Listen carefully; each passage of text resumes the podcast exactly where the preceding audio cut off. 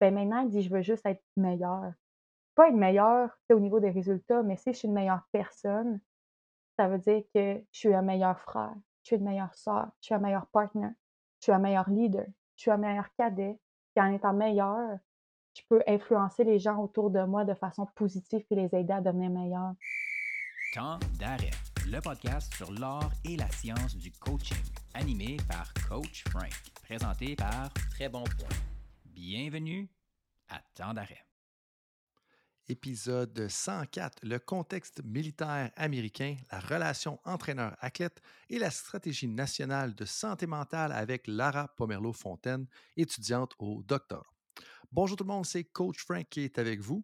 Mon intention avec Temps d'arrêt, eh bien, c'est de déconstruire tout ce qui touche de près ou de loin à l'art et la science du coaching. Parce que ma mission personnelle est de contribuer à la performance et au bien-être de tous les entraîneurs et entraîneurs francophones à travers le monde.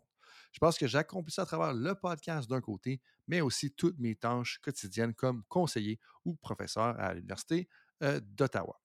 Si tu es un ou une nouvelle auditeur-trice de temps d'arrêt, eh bien, je t'invite à t'abonner, évaluer et commenter le podcast sur ta plateforme préférée. Pour les auditeurs loyaux de temps eh bien, je vous dis un gros merci et je vous invite à être un ami en partageant à un ami Be a friend, tell a friend, comme ils disent en anglais. Ça prend cinq secondes et ça va contribuer au développement positif du système sportif et du monde autour de toi. D'ailleurs, en termes d'annonce, je vais juste dire à tout le monde qui écoute que bientôt, on va changer un petit peu l'identité visuelle de temps d'arrêt, soit dans les introductions, la couverture. Ça va être similaire, ça va être encore sous un thème de verre, mais il va y avoir un petit changement qui s'en vient, donc restez à l'affût. Ça va arriver dans trois ou quatre épisodes. D'ailleurs, pour l'épisode d'aujourd'hui, je crois que ça va être très intéressant pour tous les entraîneurs et toutes les personnes qui ont un rôle d'intervention à jouer, que ce soit en préparation mentale, préparation euh, physique, etc. Parce qu'il y a plein de petites merveilles, gracieusetés de Lara à travers l'épisode. Au début, on parle de son expérience et l'importance de la relation entraîneur-athlète. Au milieu de la conversation, on parle de son stage avec l'armée américaine à West Point. Et puis, on termine la conversation avec son commentaire et son avis sur la stratégie nationale en santé mentale. On parle de tout ça parce que mon invité, Lara Pomerleau-Fontaine, est une étudiante de troisième année au doctorat en sciences de l'activité physique à l'Université de Sherbrooke.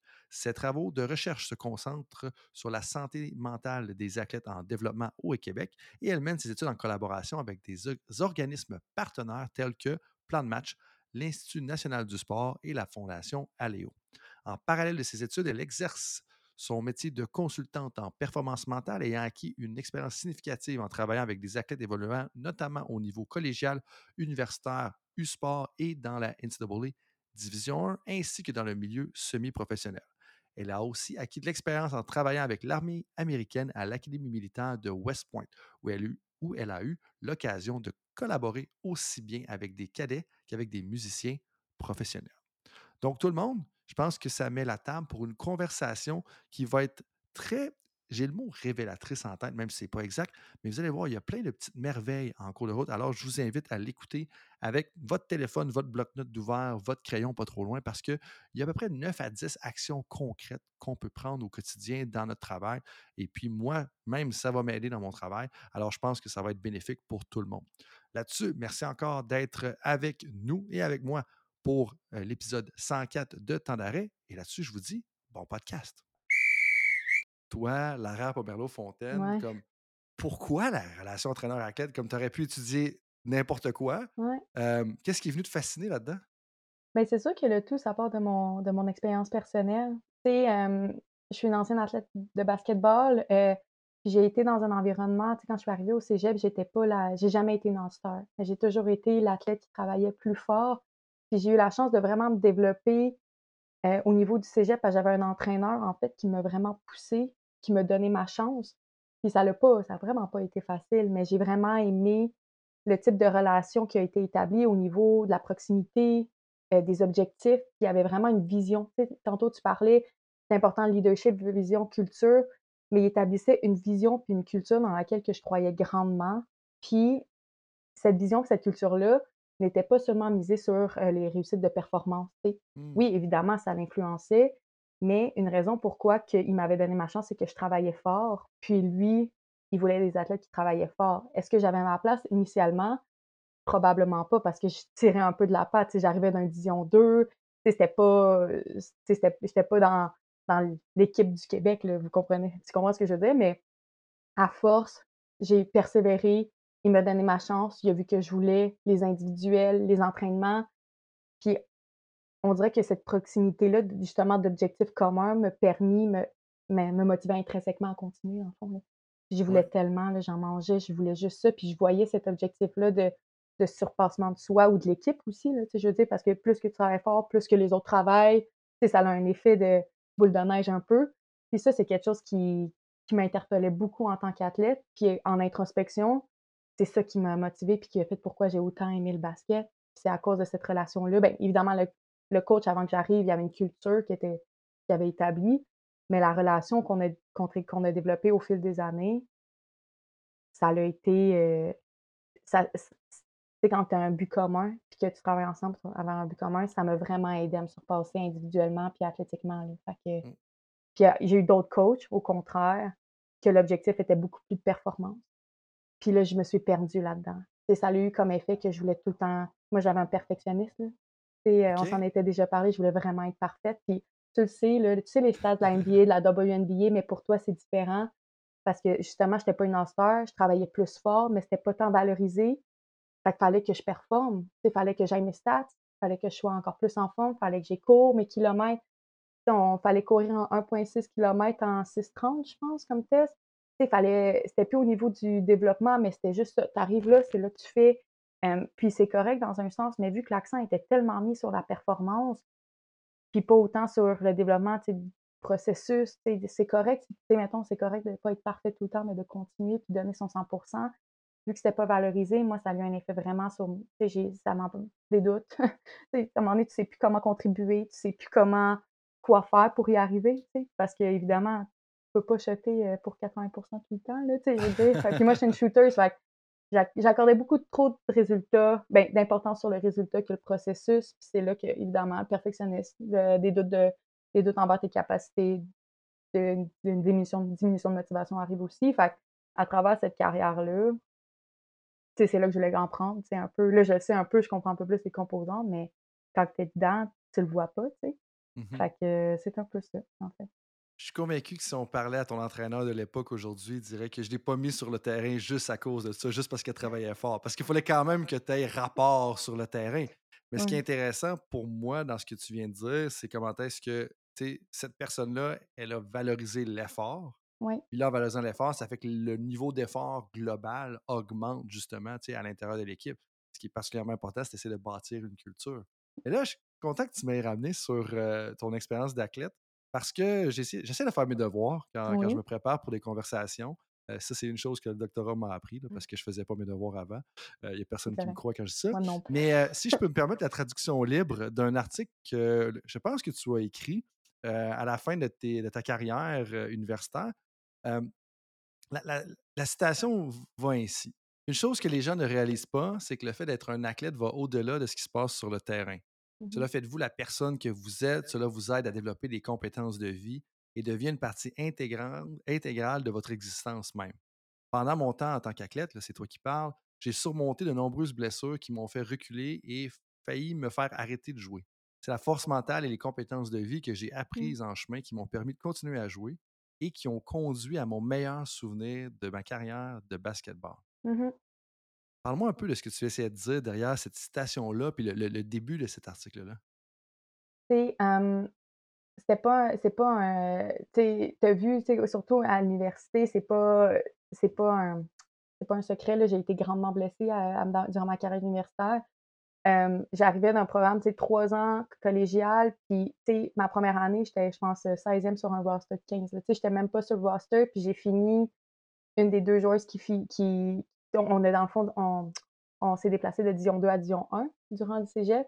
Puis le coach a gardé deux joueuses pour, la, notre dernière année pour faire la transition. Puis j'ai été sélectionnée, puis j'ai été nommée capitaine. Fait tu sais, j'ai vu en trois ans, j'ai comme eu une ascension quand même assez, je suis quand même assez fière, honnêtement, là, parce que j'ai vraiment travaillé fort. Puis je suis arrivée à l'université, puis l'ascension n'a pas été comme ça.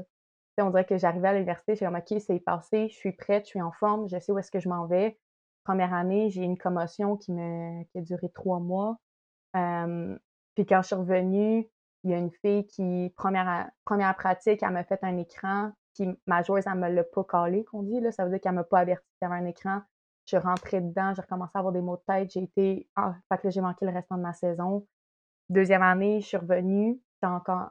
J'avais fait le travail, puis je pense que c'était avant, avant Noël, je me suis foulé la cheville troisième degré. Été, j'ai, été off pendant ma deuxième, puis là, ma troisième saison, j'ai quand même, je suis revenue, puis j'étais sur la rotation, etc. Fait que c'est pas. je pense que, ce que je voulais dire cette situation-là, c'est que je m'étais dit, OK, je me suis battue collégiale, je suis passée de là à là, je l'ai faite, j'ai développé, je me suis développée athlétiquement, mais aussi en tant que mes habiletés de capitaine, de, savoir un peu où est-ce que je veux m'en aller, de qu'est-ce que je crois, c'est quoi mes forces, etc. D'arriver dans un autre contexte aussi qui était particulièrement, tu sais, je suis, je suis déménagée en Ontario, là, fait que la culture était, la culture du moins est différente qu'au Québec. puis à naviguer ces blessures-là, il y a des fois que tu te poses la question. Là. Après la deuxième fois, là, ma, blesse, ma troisième degré, il n'y a personne qui comprenait pourquoi on m'avait mis dans une botte pendant six semaines, ça n'avait pas marché. tu te poses des questions un peu. Mmh puis je pense que c'est exactement ce que j'ai appris pendant mes années collégiales. Puis en, rendu à l'université, j'étudiais la psycho du sport, j'ai fait mon bac là-dedans. Fait que là, tu apprends un peu, tu dis oui, j'ai le perfectionniste qui arrive, il faut que je me prouve, mais apprends un peu à relativiser aussi. Fait que, c'était un peu, je naviguais un peu tout ça, d'apprendre que c'est correct que ça soit pas ça. mais ça fait partie de la vie parce que ça, c'est la même chose que, tu sais, tu as fait un doc, tu le sais, là, des fois ça va bien, puis un moment donné, ça va pas, t'as pas que ça va pas, mais tu sais, c'est pas comment tu voudrais. C'est pas linéaire, un doctorat, ça va pas, ça se passe pas exactement comme c'est prévu chaque semaine de la vie. C'est ça que, c'est ça que tu apprends très rapidement. fait que, tu sais, c'est, mais tu sais, là, on utilise ce doctorat parce qu'on a ça en commun, ben, dans n'importe quoi. Fait que je pense que en apprenant, j'avais pas une aussi bonne compréhension des habiletés mentales que j'ai aujourd'hui, je dirais. Mmh. mais avec qu'est-ce que j'avais à l'époque, qu'est-ce que j'étudiais, c'est toute une question de perception. Hein. Ça serait facile à dire de sortir d'une carrière universitaire. C'est vrai, j'ai fini ma carrière universitaire, puis j'étais pas la All-Star de l'équipe. j'étais une, je pense que j'étais la sixième sur Je n'étais même pas sur l'alignement partant.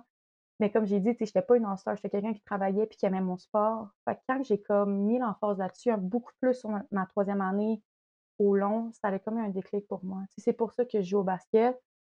Mais c'est facile de dire d'un point de vue extérieur, tu sais, la fille est pas all-star. La fille, mmh elle, puis c'est vrai, ils ont raison. Mais c'est pas pour ça que j'ai joué au basket. Mais en même temps, c'est correct. Tu sais, dans le sens que c'est eh, pourquoi être obligé d'être un All-Star? Comme tu peux être un capitaine d'une équipe, être sur la, sur la mmh. rotation. Dans mon cas, capitaine de l'équipe, eh, j'étais un partant parce qu'il y a 12 partants défensifs. Fait qu'il y a plus de chance un petit mmh peu, mais tu sais, que j'étais une vedette loin de là, tu sais, en bout de ligne. Pourquoi cette nécessité-là? En, en je pense que ça t'a amené beaucoup de choses très positives.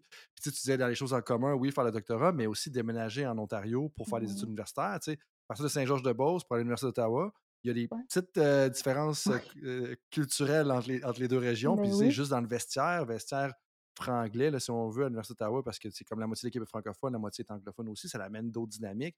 J'imagine qu'à l'Université Laurentienne, c'est justement pas la même culture non plus.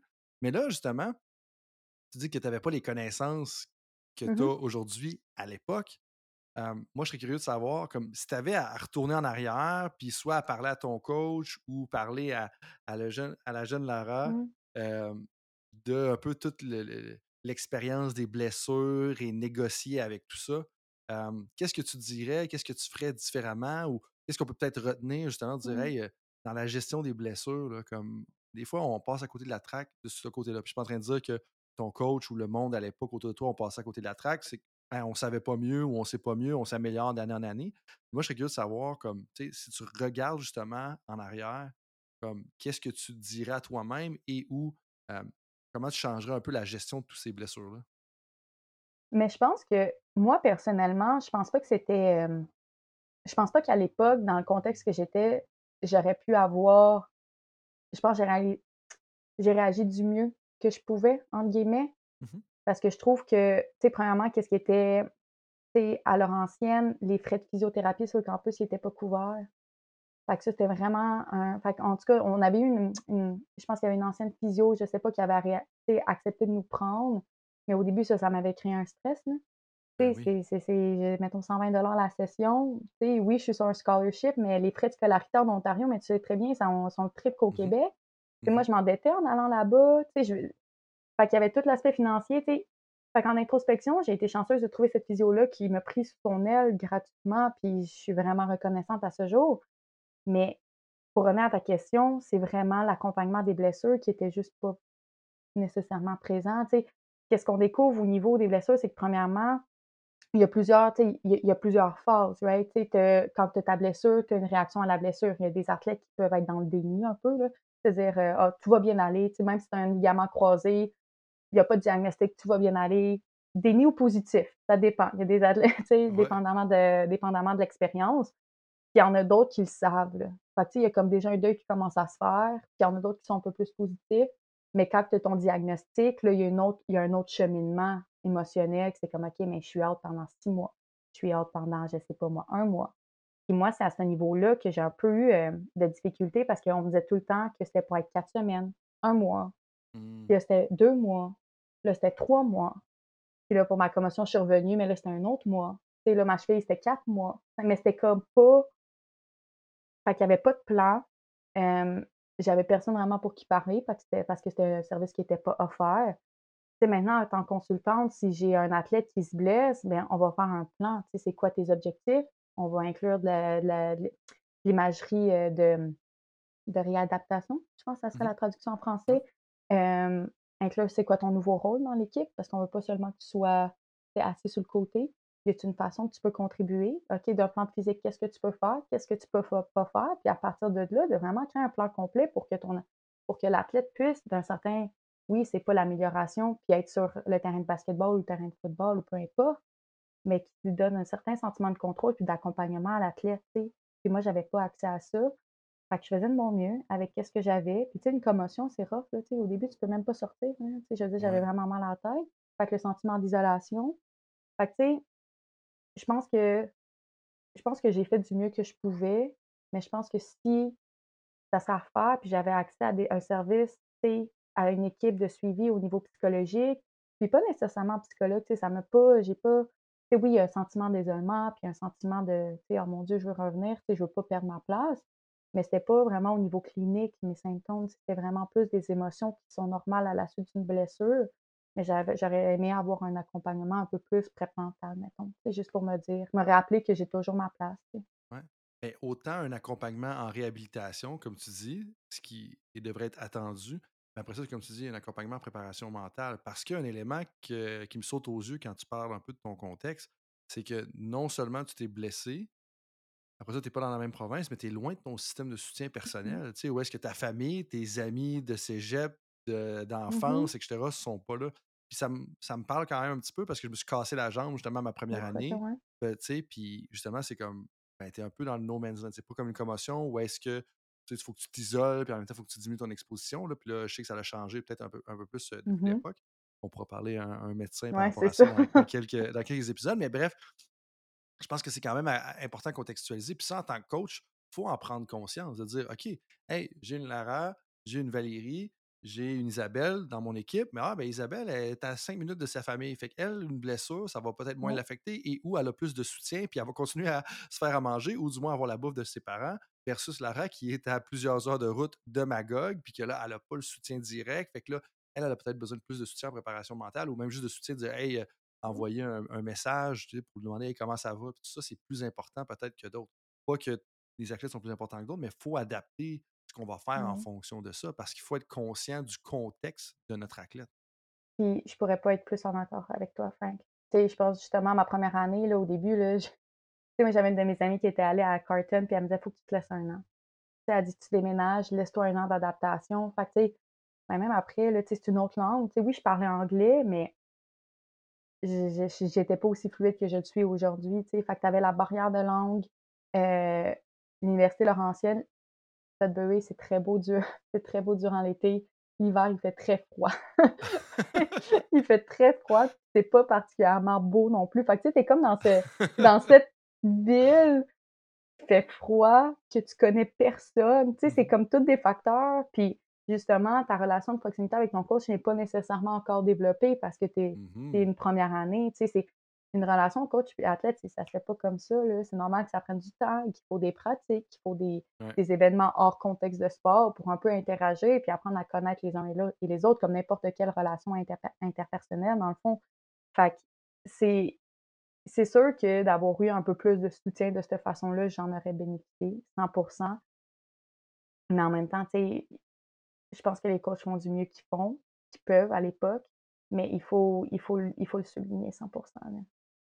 Fait que, moi, ce que je comprends de ton parcours universitaire, c'est que Mmh tu as été une guerrière. Fait qu'on va faire un lien direct avec ça, si tu vois c'est que je m'en vais. Mais mais bref, je suis d'accord avec toi, mais je trouvais ça juste drôle de le dire comme ça. Tu sais, Absolument. Je vais le prendre. bravo de Je vais le prendre. bravo d'avoir fighté à travers ton parcours universitaire parce que c'est quand même pas facile, puis c'est plus facile qu'on pense abandonner après les blessures, puis je pense Mmh. que plus le temps avance, plus je m'en rends compte. Mais là, tu sais, la la blague avec le côté guerrière, c'est qu'une des choses qui est arrivée justement à la suite de ta carrière Ouais. universitaire, c'est que tu es allée faire un stage avec l'Académie militaire de West Point aux Ouais. États-Unis. Peux-tu me raconter comment une fille de Magog, Ouais. qui a fait ses études à l'université Laurentienne, pas puis puis c'est en admiration que je dis ça, bien entendu, se ramasse ou en Mmh. vient à faire un stage avec l'Académie militaire américaine de West Point, qui est si je me trompe pas, puis corrige-moi si c'est le cas, puis peut-être mets-moi en contexte, qui est l'académie militaire la plus prestigieuse aux États-Unis. Ouais. Puis on le sait que pour nos amis nos voisins du Sud, les Américains, l'armée, c'est quand même important. Donc c'est quand même quelque chose. D'où est-ce que ça vient? Comment est-ce qu'on en vient à faire un stage avec l'Académie militaire américaine de West Point? Un des recherches et un concours de circonstances, je devrais dire. Parce que, tu sais, moi, j'ai fait ma maîtrise durant la COVID, hein. Fait que ça fait que j'ai pu graduer, évidemment, parce que c'était une maîtrise en ligne. Donc, ton projet de recherche, tu peux faire, tous tes entretiens et cetera. Mais je voulais aussi me obtenir ma certification pour devenir une consultante en performance mentale. Mais mes, hem mes bref, mes interactions avec les athlètes ou mes opportunités de de pratique étaient très limitées pendant la COVID, comme tout le monde. Donc, heu, quand j'ai commencé mon doc, après ma première année de doc, j'avais mon été, puis je m'étais dit: «Je veux aller me chercher une formation». J'avais la chance de commencer à faire des stages auprès d'équipes, heu, en Estrie et tout.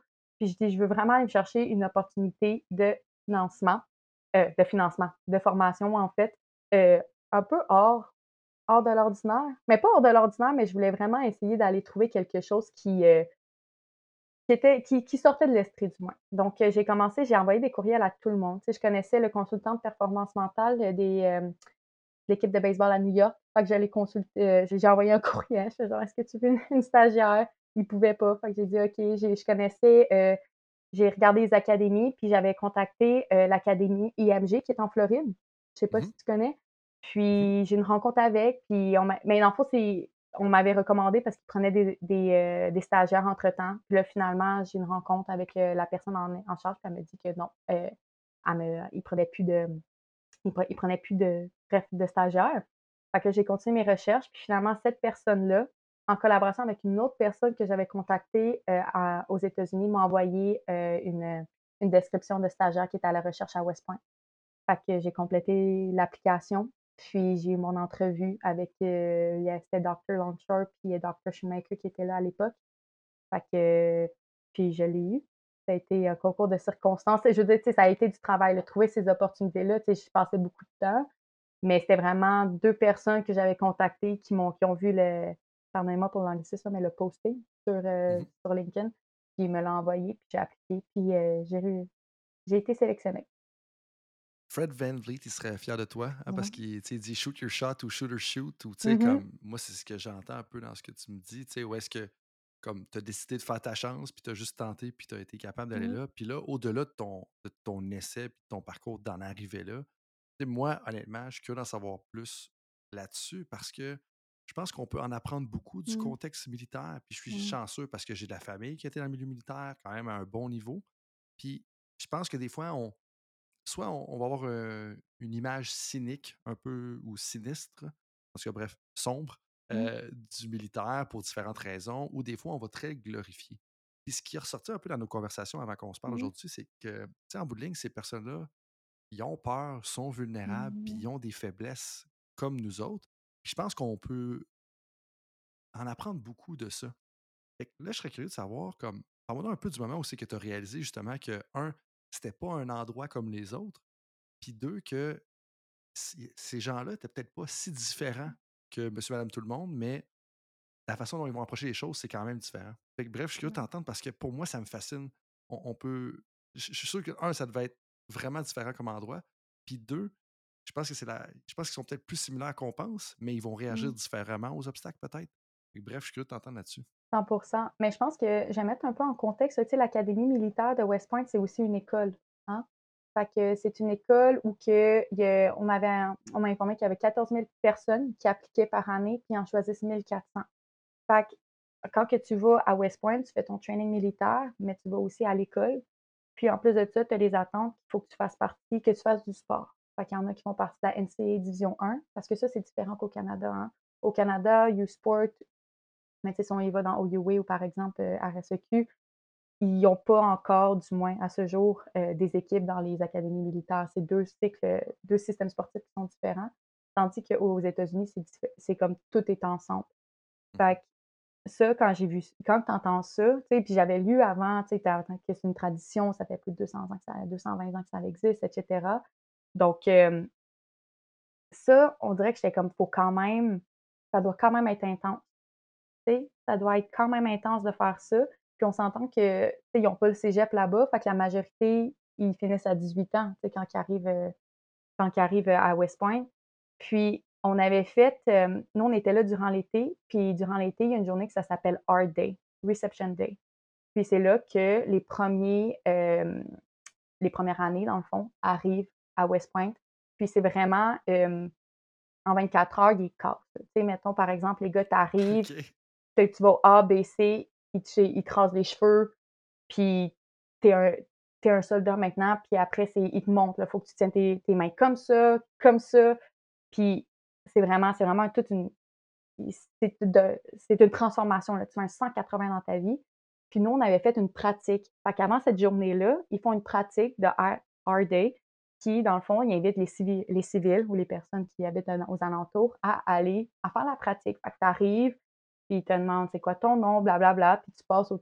Tu as une allergie, tu vas là. Si tu pas d'allergie, tu pas là, etc. Mais à un moment donné, là, tu rentres vraiment dans le game.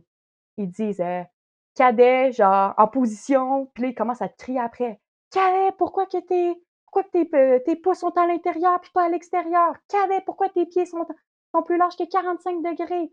Puis il commence, là, c'est des, c'est des deux, troisième année, quatrième année qui font ça, mais ils te rentrent dedans. Ils prennent, parce que c'est une pratique, mais ça, là, tu sais, tu le sais, là, je veux dire, j'ai, dans ce temps-là, j'avais 26, j'avais, j'ai 26 ans, là. Puis tu sais, quelqu'un de 19 ans là, qui te crie dessus, puis t'es comme Hey, ça vient de chercher, là. Puis là, tu ris, puis là, il te regarde, puis il dit Pourquoi tu ris? Puis là, t'es comme OK. je sais pas, parce que c'est absurde. Puis sont. Puis ils continuent, puis là, à un moment donné, il faut que tu apprennes des choses par cœur, des phrases qui. Euh, tu sais, qui qui est relié à l'armée américaine, peu importe. Puis c'était en anglais, mais un anglais que j'ai sais, que j'avais de la misère à comprendre parce que je suis francophone. Mmh puis là, j'ai dit à m'emmener, puis il dit Tu le connais pas J'ai dit Ben non. Puis là, il s'est retourné vers l'autre cadet, puis il s'est mis à rire de moi. Je ah, Hey, mais j'étais comme Mais c'est une pratique, là. Pourquoi qu'on rit Mais là, hey, là, là t'as l'ego qui kick. T'es comme Ok, là, c'est pas vrai que tu as laissé 19 ans et non, non, non. Fait que là, tu reprends ça, tu reprends sur toi, puis tu le fais. Mais là, t'es comme Hey, euh... puis c'était une demi-journée quand même. Là. Il fallait vraiment que en tout cas, fait que ça, tu te dis, OK, ça doit être vraiment intense. Puis là, la, journée en tant que telle arrive la semaine d'après. Puis là, tu vois vraiment, tu sais, les filles, il faut que tu enlèves tous tes bijoux, les gars, ils tracent la tête, comme j'ai dit, euh, puis ils passent à travers tout le, processus. Mais pour vrai, là, si on parle, puis quand ils passent la porte, là, ils peuvent plus se retourner voir maman, papa, c'est terminé. Fait que là, tu prends vraiment, tu vois vraiment la différence de mentalité, d'approche, de leadership ou pas de leadership? Ça dépend où est-ce que de quel, de quel côté du spectrum tu te situes. Puis après ça, une semaine après, on avait fait un exercice de visualisation, en fait, avec le groupe et tout. Les, les jeunes, ils étaient brûlés. Brûlés, ah là. Hein? Ils devaient s'endormir ah pendant que tu faisais l'exercice. Vraiment, puis il faisait chaud. il n'y avait pas de climatisation. À un moment donné, il y a un cadet qui me regarde et dit « Mam », parce qu'ils ne peuvent pas vous t'appeler par ton nom, tu sais. Fait que c'est comme « Mam ». Il dit «J'ai il dit on n'a pas pris notre douche depuis deux jours. c'était comme, depuis qu'on est arrivé, on n'a pas pris de douche. Puis on a dormi quatre heures. c'est comme, puis là, tu te rends compte que c'est, c'est ça. Puis le lendemain, ils sont là, puis ils marchent, puis ils marchent des milles et des milles, puis... Euh Comment ces gens-là, ils passent à travers toutes ces embûches-là? Comme, tu sais, toi qui fais ton mmh. PhD justement en psychologie du sport, puis qui est intéressé par ça, moi, ce qui me fascine, c'est la persévérance à travers cette adversité-là, de un. Puis il y a le côté leadership auquel on va clairement revenir parce que c'est un de mes, mes dadas. Mais juste ce que tu viens de dire là, tu sais, comme, OK, pas de douche pendant deux jours, quasiment pas dormi pendant quatre heures. donc, tu sais, comment ces gens-là, ils passent à travers ça? C'est quoi qui les distingue au niveau psychologique? Sais, ils disent ils disent à West Point que c'est plus facile de les briser à 18 ans. Je pense qu'il y a l'aspect aussi de l'âge, là. C'est du sens que tu sors de, euh, tu sais, comme, comme tu as dit tantôt, l'armée, c'est vraiment, c'est quelque chose de très patriotique aux États-Unis, là.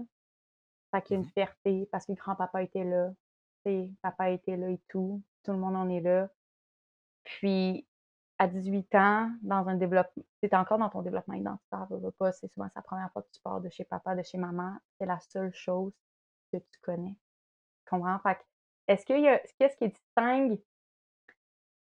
Je sais pas si c'est psychologique, peut-être que oui, euh, de voir la, parce qu'il y a une vision, hein. Il y a une mission à West Point, qui en tant que cadet, tu contribues à cette mission-là. C'est vraiment très, très, très fort, très intégré chez les, euh, chez les soldats, chez les cadets. Puis, quand c'est vraiment très bien euh, internalisé, c'est plus facile de continuer. ils disent qu'il y a environ 400 cadets par année qui lâchent. ouais, ils, essayent, ils en, prennent 1400 dans l'optique d'en graduer 1000 par année. Fait qu'il y a un taux, il y a un taux de, cadets qui, qui lâchent, puis ils sont corrects avec ça parce que c'est pas pour tout le monde c'est vraiment développer ton sentiment, comme tu as dit, de leadership, mais aussi de vouloir contribuer à une mission. Souvent aussi, il y a l'aspect monétaire. Hein. Quand que tu vas à l'armée, ils payent pour tes études. Ça, c'est mmh. quelque chose aussi qu'on ne pense pas beaucoup au Canada parce que nos le coût de scolarité est relativement bas. Aux États-Unis, c'est pas du tout pareil. Fait qu'ils payent tes études. Tu reçois un. As, aussi de l'argent que tu reçois par, euh, par mois aussi. Fait que tu as un stipend. Mettons, fait qu'il y a tout cet aspect-là que je pense que c'est plusieurs facteurs. Tu as été recruté. Mettons, c'est un athlète qui a été recruté, Division 1. Si tu joues, c'est la Ligue des Patriotes, qui est quand même une ligue, c'est pas la. C'est Division 1, c'est pas la meilleure. C'est comme vraiment, c'est une bonne ligue. Fait qu'il y a comme plein de facteurs, je pense, qui font qu'ils continuent. Puis peut-être un certain. Peut-être fierté aussi, là, tu sais, comme à un moment donné, on, on lisait, on avait collecté des données dans le cadre du centre où est-ce que j'étais. Puis, une des choses que la fille, elle a dit, elle a dit, I'm a badass. je suis capable, j'ai tout fait ça, là. Je suis capable de, je suis capable de, je suis capable de tirer, je suis capable de poser des bombes, je suis capable de, de m'orienter, je suis capable de jouer au basket, disons un, je suis capable de, I'm a badass, tu sais. Fait que tu vois que, mais ça, c'est une quatrième année. Fait que tu vois que ça, c'est l'habileté de voir à long terme, c'est l'habileté de croire en une mission, de contribuer à ton pays, mais sans pour autant, il ne faut pas négliger l'aspect financier aussi qui doit vraiment jouer un très grand rôle pour beaucoup des cadets. Puis, tu sais, l'aspect aussi que tu as 18 ans, tu sais, quand tu as 30 ans, puis tu verrais quelqu'un crier comme ça après, tu aurais peut-être moins tendance à l'accepter que quand tu as 18 mmh ans puis tu connais rien d'autre. Tu sais, quand, quand, tu me disais que tout était interrelié tout à mmh l'heure, puis qu'on en parlait, ben c'est ce que j'entends dans ce que tu viens de me dire. Ou est-ce que touche à plein d'aspects où est-ce que oui, OK, la fille, elle avait cette perception-là d'elle-même. Je suis pas mal sûr qu'elle n'avait pas cette perception-là d'elle-même quand elle rentrait à 18 ans, qu'après 4 ans, elle avait surmonté tout ça.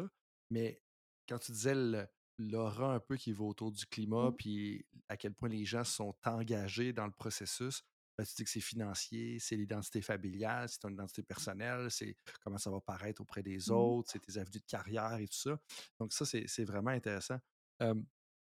Puis quel genre d'activité, mettons, toi, de ton côté, tu, faisais là-bas? C'est-tu comme l'accompagnement un à un? C'était plus des activités de groupe? dans le fond, nous, euh, qu'est-ce que West Point a vraiment de, particulier, parce qu'évidemment, c'est l'armée, c'est qu'ils ont un centre de haute performance qui appelle, qui est unique aux États-Unis, qui offre un soutien évidemment académique, mais aussi au niveau de la psychologie du sport, euh, de la consultation en performance mentale. Ils ont, euh, par exemple, des, de la réalité virtuelle que les cadets peuvent utiliser, des chaises alpha pour la relaxation, un, un board de simulation, bref, pour, pour ton attention. OK? Puis c'est vraiment pour aider les cadets au niveau de différentes, de différentes, de différentes tâches. Donc, par exemple, les cadets doivent, c'est obligatoire que les cadets doivent sauter une tour de 6 mètres avec leur habit dans l'eau. Si tu veux graduer, c'est comme il faut que tu le fasses. Mais il y a des cadets, puis l'habit pèse 40 livres dans l'eau. Premièrement, il y a l'aspect de sauter, puis après, il y a l'aspect de je veux pas me noyer. il y a des cadets qui. il y a des cadets qui savent pas nager non plus. c'est pas un. C'est pas une. C'est pas un, pré, un préalable de savoir nager pour entrer à West Point. des fois, il y a des peurs associées à ça. Fait qu'on utilise, par exemple, la réalité virtuelle pour aider les cadets, mettons, à se désensibiliser par rapport à justement des tâches qu'ils ont à faire comme ça.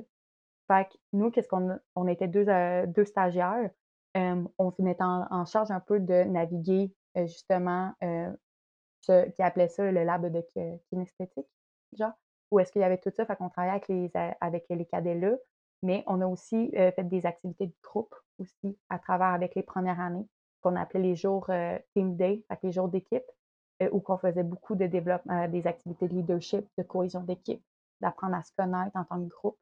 on faisait par exemple, on avait, on avait pris un groupe de première année à un moment donné où qu'on leur avait fait écrire c'est quoi qu'ils trouvaient difficile sur un bout de papier de façon très anonyme. Genre, tu fais juste écrire, par exemple, quelque chose que tu trouvais difficile dans ton séjour à West Point jusqu'à date.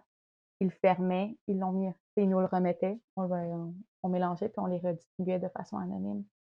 Fait que tout le monde partageait, puis on voyait, là, il y a des gens qui disaient euh, Je m'ennuie de ma famille, j'ai peur de ne pas être assez bon pour contribuer à la mission, j'ai peur d'avoir fait une erreur, j'ai peur de jamais réussir tel test parce que j'ai jamais fait ça de ma vie, puis je comprends pas j'ai peur de pas. Il y en a qui disent j'ai peur de ne pas me réveiller demain matin à 4 heures.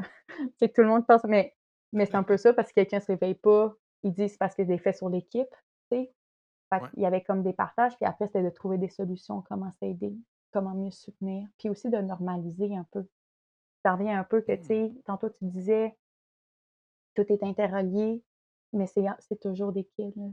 Ils ont 18 ans, ils ont encore des, des insécurités, comme les quatrièmes années. Là, fait qu'on a fait gros des, euh, des espèces d'ateliers de, de, de ça, de culture, de cohésion, euh, de partage. On est allé aussi sur le terrain. Quand tu es rendu en troisième année, si je ne me trompe pas, deuxième, en deuxième et troisième anne il faut que tu ailles sur le, faut que tu fasses le Water Confidence Training. Donc, c'est une évaluation de confiance en nous, si je devrais dire. Good, enough. Puis, il faut que tu passes, dans le fond, il y a comme une poutre c'est, dans le fond, il y a comme deux poutres qui sont suspendues. Je pense que c'est 10-15 mètres d'un mètre, peut-être, dans En tout cas, bref, relativement haut, mais les poutres sont instables. Fait qu'il faut que les cadets marchent sur les deux poutres. Puis sur la deuxième poutre, il y a comme des escaliers qui montent, deux blocs qui descendent. Puis au bout, il faut que tu descendes sur une corde, il faut que tu fasses un chin-up, il faut que tu te laisses tomber, bref. Fait qu'il euh, y a ça. Puis il y en a un autre que ça s'appelle Slide for Life, qui est un peu comme une tyrolienne, mais sans harnais comme 15 mètres de haut, il faut que les, euh, que les cadets font. Puis il faut que tu passes les deux. Il faut juste que tu complètes les deux si tu veux continuer. Puis évidemment, euh, obtenir ta graduée. Mais il y a des athlètes qui ont peur de l'eau, encore une fois. Fait que nous, on est allé sur le terrain pour observer, pour parler avec les athlètes. Des fois, sans avoir peur de l'eau, l'aspect de la corde, c'était dur pour certains cadets. Au niveau de la force du haut du corps, il y en a certains qui, qui lâchaient, puis il fallait il faut que tu le tiennes. Tu es comme permission pour, le, pour lâcher. Tant que, tant que ton, ton caporal ne dit pas permission, il faut que tu tiennes. Là. Des fois, il y a des gens qui n'avaient pas la force. Fait qu'on est allé sur le terrain aussi, euh, comme ça, par exemple, puis aller suivre les cadets, interagir, ramener leur concentration. C'était vraiment, c'était nouveau pour moi parce que souvent, on fait des, des ateliers d'une heure ou des rencontres individuelles d'une heure. Puis là, c'était vraiment non, shark and sweet de 30 secondes. le cadet vient de tomber, puis c'est la troisième fois qu'il essaie, là, puis il est démoralisé. Comment tu peux l'aider d'une façon de que de ramener à quoi tu penses, qu'est-ce qui peut t'aider, qu'est-ce qui aide, puis de rediriger l'attention, c'est qu'est-ce qu'on faisait en fait sur le terrain. Est-ce que tu dirais justement que c'est l'aspect la plus importante quand tu as des interventions brèves à faire, d'être capable de rediriger l'attention, selon mmh. autant ton expérience à West Point que dans le reste, parce que de, ce que tu viens de dire, j'ai l'impression que c'est la clé parce que des fois, je trouve que ça, ça, parle au coach aussi en même temps, de dire euh, des fois, tu es dans Mmh une game puis euh, tu es, sur le côté de la ligne de touche. Euh, autant au soccer ou au basketball que dans n'importe quel sport, tu n'as pas 40 minutes pour faire une intervention. Ben, c'est exactement ça. Puis souvent, on le dit en prépa mentale, hein, c'est correct. Mettons, tu as une mauvaise performance, c'est correct d'être déçu, mais après, après ta game. Mmh. Tu sais, quand tu es en pratique ou en, ou en patch, c'est ça prend, ça prend de l'énergie, puis ça enlève ta concentration sur qu'est-ce qui pourrait potentiellement influencer ton, ta prochaine passe ou ta, ou ta, ta prochaine tâche. Fait que c'est comme d'avoir, de développer l'habileté de dire OK, j'ai manqué, j'ai une autre shot, qu'est-ce que je change? Tout simplement. Fait que de rediriger sur qu'est-ce qui peut t'aider, tu sais. Ouais, puis développer l'habileté, mais en même temps, ce que tu racontais de ce qui s'est Mmh. passé autour du Water Confidence Training, justement, à West Point, pour moi, ça dit que des fois, c'est normal quand même d'avoir besoin de la personne sur le sideline, slash la préparatrice mentale, slash, dans ce cas-là, je ne suis pas sûr que les sergents ou les plus gradés vont faire ce rôle-là de soutien en préparation mentale. Mais c'est quand même normal que des fois, après trois fois de vivre un échec, ben, que tu as besoin de quelqu'un justement qui va te ramener un peu sur le droit chemin. 100% c'est un peu pour de sortir de ce, de ce cercle-là. Là. Parce que ce que tu penses influence comment tu te sens comment tu vas te comporter. Right? Et vice-versa. Fait tu sais, mmh si, mettons, ton doute commence à être là, mais ça se peut que tu sentes un peu plus poche, ça se peut que tu aies moins le goût, ou que tu aies plus peur. Fait ça va influencer le tout. Fait d'avoir la personne extérieure, comme tu mentionnes, de dire Hey, ça va aller, là. Tu comprends? C'est comme il te reste encore deux shots, tout va bien aller, tu t'es rendu là, qu'est-ce qu'on change? Ça permet de sortir un peu dans ce comme d'arrêter un peu euh, un peu les doutes. Il y a une technique euh, en dialogue interne que ça, que s'appelle en français, sais pas si la traduction va être exacte, mais comme l'arrêt de pensée. C'est comme quand tu identifies que tu arrêtes, euh, tu penses à quelque chose qui ne t'aide pas, ben, tu l'arrêtes et tu remplaces par quelque chose d'autre, ou tu amènes ton attention sur quelque chose d'autre. Mais c'est vrai qu'un support externe, quand que tu es un peu dans justement, tu dans, dans ton petit cercle vicieux, peut justement arrêter ces pensées-là, amener ton attention sur quelque chose qui va t'aider. Peu importe c'est quoi le résultat final. Puis si à la fin tu l'as pas, on va te as le droit de vivre tes émotions, une fois que c'est compris. Puis on va le reprendre. Tu n'as pas le choix. tu comprends? Mais mmh tu sais, qu'est-ce qu'il faut. C'est sûr qu'à West Point, qu'est-ce qu'il faut comprendre, c'est que tout est évalué hein, de A à Z. Fait que ton école, tes tests physiques, et tout, puis il te classe de 1, mettons si tu as une classe, de, mettons si 1200, je sais pas, là. Tu es classé de 1 à 1200. Puis pour faire ces classements-là, tout est pris en compte. Ton nombre d'essais, euh, ils ont un test à un moment donné, c'est le IOCT, c'est le un test d'obstacle en l'intérieur, puis il y a un temps, OK? Que il, faut, il y a des temps que, qu'il faut que tu fasses, mais si tu es le plus vide, ben, tu vas être ranké 1, puis si tu es le le, le plus lent, mais que tu as quand même passé, tant mieux pour toi, mais tu vas être 1200. Puis il le voit, là. Tout le monde le voit, là. Fait que tu es en constante évaluation dans tes notes, dans tes trainings militaires. Fait que ça aussi, l'aspect de performance est partout, en fait. Fait que, ah, ça, ça, ça pique ma curiosité. OK, puis je vais te faire un gros détour parce que l'évaluation constante, OK, dans le milieu militaire, euh, un, je serais curieux de savoir, sont-ils évalués juste dans leurs résultats scolaires ou sont évalués vraiment dans leurs habitudes en salle de classe et ou dans leurs entraînements? Parce que une tendance quand même régulière dans le football mmh professionnel, autant canadien qu'américain, et ça, je sais de source sûre, c'est qu'on va évaluer les joueurs en pratique. mmh. Puis ça, pour moi, j'en ai débattu longuement, mais des fois, tu ne peux pas changer les mœurs d'un milieu. Il y a certaines personnes qui ont de l'ouverture à faire ça différemment, mais c'est quand même pas la majorité. Et ça, encore une fois, je suis pas mal convaincu de ce que je te dis. Je me dis, non, mais t'as un peu, là. Comme le terrain de pratique, tes entraînements, c'est un laboratoire. Comme tu peux-tu essayer ta nouvelle ben technique, faire un nouveau positionnement, changer ta grip, quelque chose comme ça? Puis ça, ça vient d'un point où est-ce qu'on veut faire une évaluation constante des gens pour s'assurer qu'on juge vraiment bien ils sont où. Mais un, ça me semble assez intense du côté un peu de West Point. Je comprends quand même le mmh classement parce que en bout de ligne, ils veulent que tout le monde s'améliore. Puis je peux comprendre. Tu sais, des fois, de l'orgueil, c'est correct d'en avoir, puis c'est correct de se mmh comparer jusqu'à un certain point parce que ça nous pousse à faire mieux. Mais là, le danger, puis là, je te vois revenir en tant que plus préparatrice mentale, dire que faut que ça reste sain. Mmh. c'est quoi être sain? Ça, c'est un autre Ouais, ça Euh, mais, mais ceci étant dit, commençons par celui-là de l'évaluation Ouais. constante. Tu te situes où là-dessus? Parce que autant ça, je suis comme, OK, mais OK, t'es évalué aux deux mois, ça va. T'es évalué à tous les jours, c'est un peu Ouais. intense.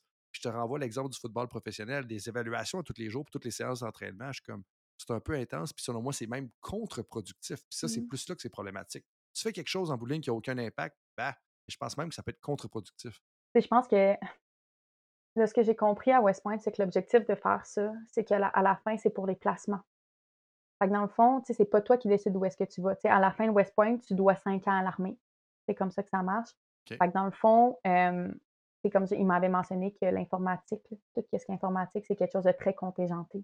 Fait qu'ils vont prendre les meilleurs. Fait qu'à la fin, dans le fond, de ton 4 ans à West Point, tu veux identifier les, les, les domaines d'expertise que tu veux aller, puis ils vont te choisir selon ton classement.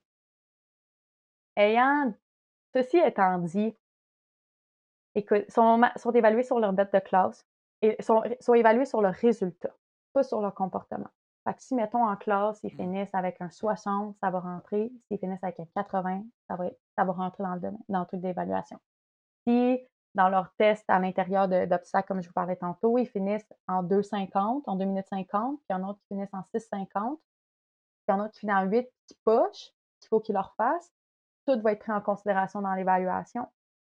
Quand ils font euh, des sorties, euh, c'est justement, qu'ils font leur. euh, souvent, ils font des euh, night watch, là, des, des surveillances de Mhm. nuit, leurs habiletés de leadership, tout ça est évalué. Qu'est-ce que j'en pense? Je trouve ça. personnellement, c'est pas quelque chose que j'incorporerais dans mon équipe. Je trouve que ça l'enlève, comme tu as vraiment bien dit, c'est un laboratoire. Je trouve que ça l'enlève la versatilité, vouloir essayer autre chose, surtout au niveau du sport. Euh, dans un contexte militaire, je m'y connais pas assez pour dire ça serait quoi les conséquences si on l'enlèverait? Si mettons des placements à la Ouais. fin, je m'y connais pas assez. Euh, ayant passé seulement 10 semaines là-bas, mais qu'est-ce que je peux dire, c'est que c'est pour ça que je trouve que le centre de haute performance était très, très, très important parce que c'est une question de perception. C'est d'apprendre à lâcher Mm. prise. C'est quoi le pire qui arrive si t'es pas le premier? là? Tu comprends? La, ré- réalité, c'est que la majorité des gens vont être au milieu, là. Tu comprends? Puis si tu veux un peu plus que la moyenne, tu vas pas finir dernier. là. Tu comprends? Tu sais, la peur de tout le monde, c'est de finir d'un dernier, mais si tu es un peu plus à tes affaires, que tu vas chercher de l'aide, qu'il y a beaucoup il y a beaucoup de tutorat à West Point, c'est vraiment une très belle force, que tu utilises tes ressources, la réalité, c'est que tu vas sûrement être dans le milieu. là. Tu comprends? Fait que c'est encore une fois, ça revient un peu à, tu sais, tantôt quand je parlais, là, tu sais, quand tu lâches un peu ton résultat, là, concentre-toi donc sur bien faire la chose. Concentre-toi donc sur, oui, il y a des choses que ça ne te tente pas d'aller marcher 19 000 à 4 heures du matin. Ça, je peux le comprendre. Tu sais, C'est c'est compréhensible. surtout avec ton, ton backpack qui pèse, je sais pas, 40 livres. là. Je, je le comprends. Ouais. C'est- Mais tu as décidé de faire ça, il y a des choses que tu aimes plus. Appliquons-nous pour bien faire les choses. Puis encore une fois, le résultat va être un. Va arriver parce que c'est un, produit secondaire de tous les efforts. Puis c'est là que je trouvais qu'il était important, qui était vraiment cool à West Point, dans ce centre-là. hein, parce que le centre de haute performance, c'est pas. euh, J'ai oublié de le mentionner, mais c'est des, euh, des civils qui sont là, là c'est pas l'armée. Fait que ça, je pense que c'est quand même bien parce qu'ils voient une perception de personnes qui ont des doctorats ou des maîtrises. En fait, c'est pas vrai. Il y a deux personnes qui, qui est de l'armée. Colonel Schnack qui était la responsable, évidemment.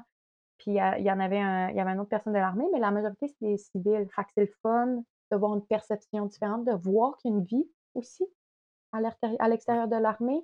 Puis c'est là que, dans un contexte militaire, tu n'as pas le choix. tu. Puis c'est drôle parce que je viens de faire un lien avec ce qu'on a discuté plus tôt, tu. Où est-ce que, tu sais, quand je t'ai mentionné, comme, tu m'as dit, ah, j'étais pas partante, j'étais juste Ouais. sixième. Ben oui. Mais c'est un peu Ben le même oui. débat que les militaires, où est-ce que t'es comme, ah, ben, tu sais, j'étais pas partant, j'étais pas dans le top 5. Ouais, mais quand même que tu Mhm. seras 632e de l'Académie à West Point, comme. Puis, puis le, le- message que j'envoie ici, c'est pas qu'il faut pas Non, viser non, haut. non, non. Il faut pas être des high achievers, au contraire. Puis je pense Vraiment. que on on est clairement pas dans, dans ce bateau-là. Mais en bout de ligne, Mm. jusqu'à quel point? Puis là, ça fait un lien avec, tu sais, Jean-Paul Richard, il nous parlait de logum. Logum, c'est comment est-ce que les Suédois, euh, ils vont utiliser l'expression pour dire, c'est c'est l'expression qui représente le Mm. IKEA. En bout de ligne, c'est comme, c'est bon le IKEA, mais c'est pas grandiose, tu sais. Ou c'est comme, fais ce que tu peux dans les moyens que tu as sans virer fou. Fais du mieux que tu peux sans virer fou. Je pense que c'est comme ça que je OK. devais résumer. Mais un peu, c'est les civils qui amènent ce côté-là à West Point, ça va probablement être très important. Puis c'est là que moi, je me dis aussi, tu sais, dans un coaching staff, comme, puis dans un sport, puis au basketball, puis au football, puis au hockey, puis au tennis, les résultats sont importants. Mmh Faites-moi pas à croire que c'est juste le processus. Puis comme je dis, il y a des gens qui parlent beaucoup du processus, Mmh trust the process.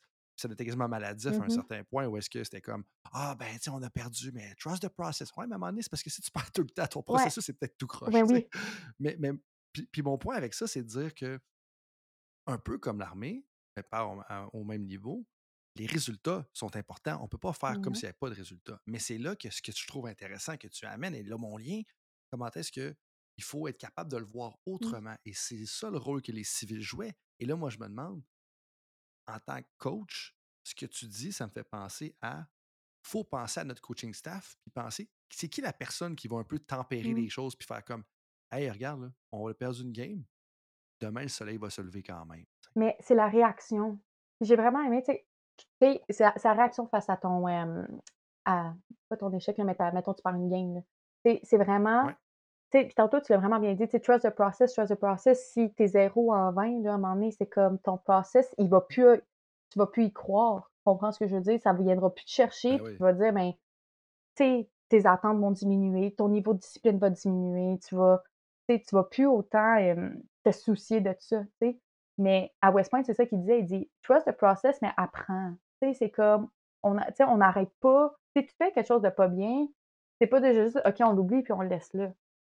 On apprend en réflé en réflectant sur qu'est-ce qu'on a fait pour devenir meilleur.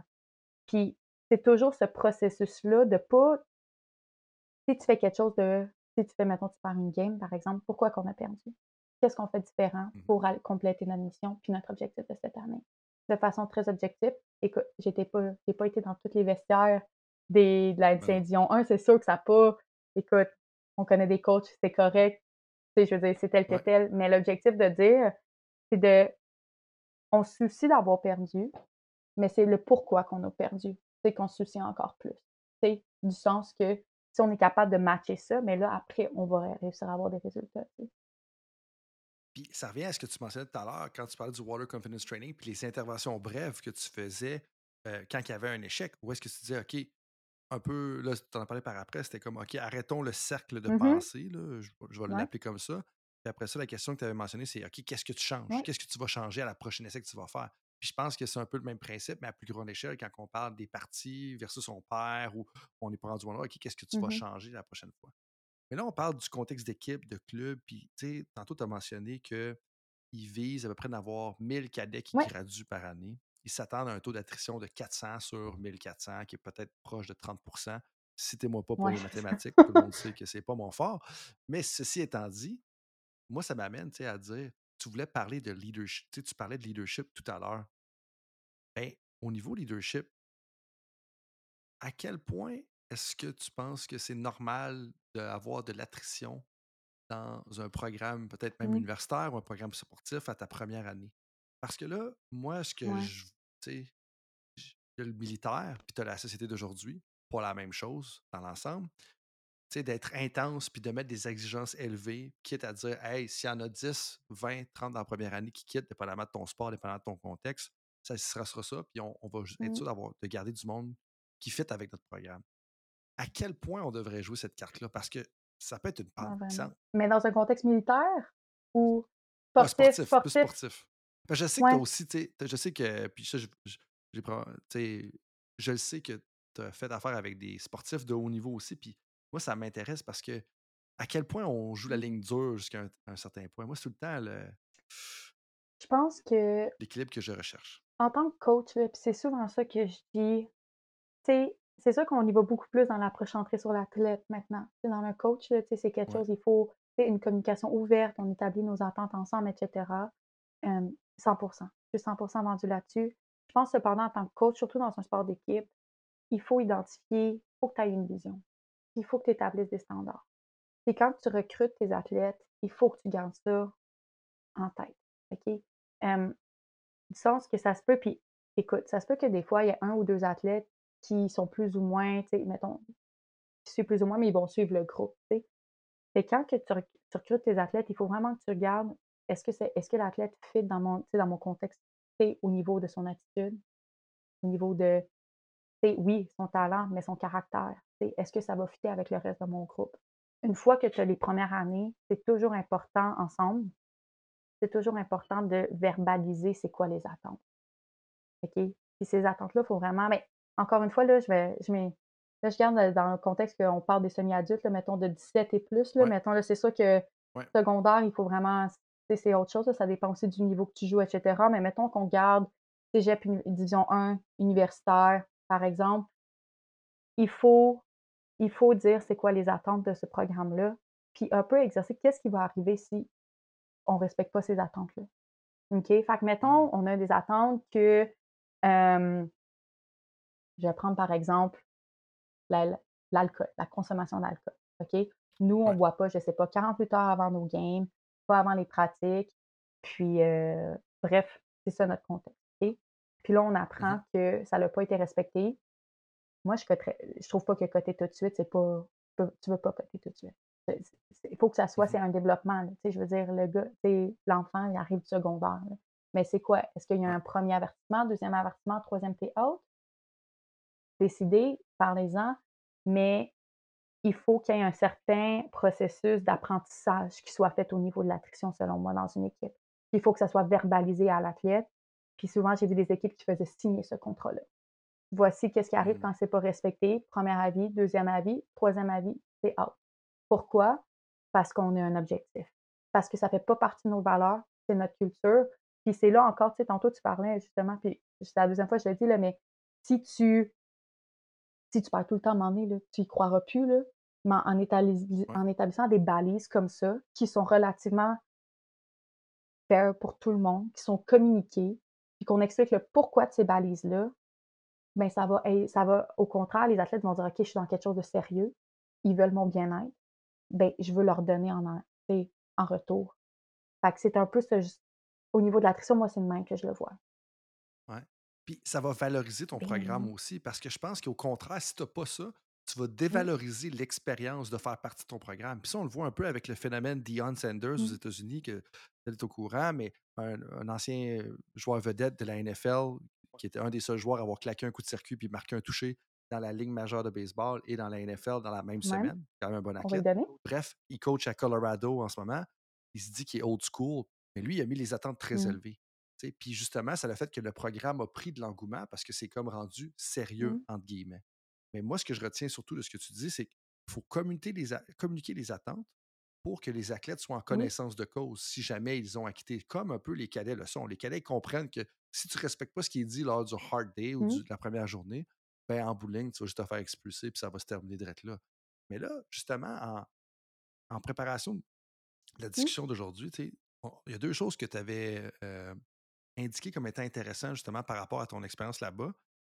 Un de tes apprentissages, le premier, la première chose, c'était chaque fois que tu peux communiquer, communique. C'était un des apprentissages que tu avais euh, fait là-bas. Qu'est-ce que tu veux dire par là? À un moment donné, on était sur au, le Confidence Training, sur euh, le terrain d'entraînement de, dans les eaux, bref, que je, je parlais tantôt. Puis, euh, c'était vraiment intéressant parce que dans le fond, tu sais, qu'est-ce qu'il faut comprendre, c'est que maintenant, quand tu as, un platoon, le platoon, c'est vraiment le petit groupe de personnes, puis il y a un leader du groupe de soldats. OK? Puis, quand ils faisaient les, euh, justement les, les tests dans, le, sur l'entraînement, sur le terrain d'entraînement, c'est encore, tout le monde était divisé en petits groupes qui étaient, qui étaient guidés par un leader qui était une année plus élevée là, il attendait pour le Slide for Life, qui est la tyroline que je, que je t'expliquais plus tôt. Puis tout le monde était là, parlait, peu importe, tu sais. Puis là, il y avait un. Là, je me rappelle plus de son titre, là. Je sais pas si c'est un caporal ou un colonel, peu importe. Mais quelqu'un plus haut gradé qui était là pour euh, faire l'évaluation. Puis il a demandé à la, à la fille en tant que telle qui était leader, il a demandé de venir ici, puis il dit euh, Qu'est-ce que tu fais? Puis là, il dit Bien sûr, euh, on attend notre tour il dit comment tu peux utiliser ce moment à ton avantage. Puis là, il a le regardé. Il dit Rappelle-toi de ton training de leadership. Puis là, elle a pensé, puis elle a dit OK. C'est là qu'il a commencé à dire Elle dit Chaque moment de silence avant une épreuve ou une commande, ou peu importe, c'est un moment pour communiquer, pour réitérer les instructions, pour apprendre à connaître les soldats qui sont sous ton sous, sous ta ceinture, puis pour s'assurer qu'il y ait toujours qu'il y ait pas de manque de de compréhension de leur part. La réalité, c'est qu'il y a toujours un manque de compréhension et des clarifications, c'est tout le temps sont sont tout le temps les bienvenus. On parle d'un exercice de de water confidence training, le Sight for Life, mais là, après, il a Ouais. il dit quand tu vas aller sur le terrain en situation de guerre, tu un moment de silence, puis qu'il y a il y a une tu vas tu vas commencer à faire un peu importe, heu, tu vas avoir, un pas une tâche à faire, mais une commande à faire, puis il faut que tu lises ton platoon, il faut que tu t'assures Mmh. que tu prennes le temps de leur communiquer puis que ça soit clair parce qu'une erreur, ça peut ça peut ça peut coûter ta vie, tu sais.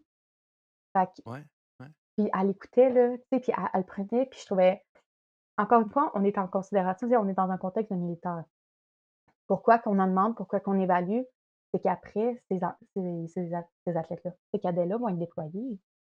Tu sais, ça se peut. Oui, puis il y a un en Ben l'enjeu est très là. élevé. C'est un Ben enjeu de vie ou oui. de mort pour une et plusieurs personnes. La tienne en premier, mais après ça, tout le monde dans ton Ben oui. peloton, ton leadership est c'est très important. exactement ça. Puis puis, tu sais, je trouve ça intéressant parce que ça me fait penser à 2 choses. La première, c'est il y a un préparateur mental avec lequel je discutais, qui a quand même un un bon rayonnement, qui disait: «Tu sais, moi, le 5 minutes avant les rencontres, je fais exprès de sortir de la salle Mmh. de rencontre pour aller m'asseoir, faire le vide, puis après je rentre». Mais c'est utiliser le moment de silence, justement pour te préparer pour ton épreuve. Ou c'est comme des fois, là, c'est de façon plus anecdotique, mais je pense quand même intéressant, des fois, si on se dit: «Moi, en tant que professionnel, que je sois un coach, que je sois un athlète, que je sois un préparateur mental, un chargé de cours, un conseiller aux entraîneurs, peu importe, un chercheur, OK, je m'envoie à un rendez-vous, je suis en salle d'attente. Est-ce que j'ai un livre de préparé? Est-ce que j'ai quelque chose pour utiliser ce moment de Mmh mh. silence-là? Pas dans le sens qu'on devrait être productiviste puis dire qu'on va maximiser chacune des secondes de Non, notre vie,